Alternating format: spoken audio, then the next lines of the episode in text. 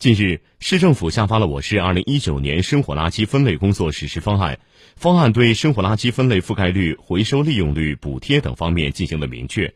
对此，郑州市民看法如何？记者进行了接采。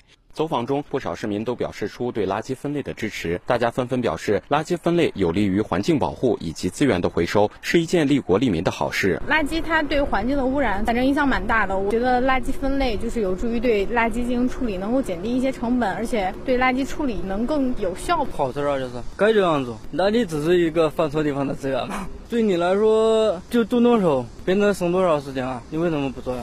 我是支持的。不少市民表示，虽然自己日常工作或生活的地方也都有垃圾分类的举措，但由于市民们的素质参差不齐，有的能够主动完成垃圾分类，但也有人很难达到垃圾分类的要求。我看到就是市政我们现在是分为可回收跟不可回收的，但是很多人自己没有做到。我随便找那垃圾桶随便一扔，这样的话实际上没有达到这个效果。我也就是把那些有害的分出去，把那些没有害的放在一起呗。像有用的瓶子可以放在一个袋子里。方案提出，我市将对居民生活垃圾分类主体进行补贴。不少市民对此表示，补贴是一件好事，但关键要落到实处。最好还是一方面在建设好垃圾分类基础设施的同时，另一方面加大对市民垃圾分类的宣传推广。我觉得，如果这个补贴真的能调动到大家的积极性的话，我觉得很有意义。如果说这个补贴就是让人有一种就是只想占便宜不想干活这种事情，我觉得这个补贴可能更多的用到设施这一块和教育这块可能更有意义。你比如说，你跟我这都是扔这个垃圾，是你都补贴了，谁做到了，谁没做到，其实很难监督啊。监督上做不到的话，你补贴给谁呀？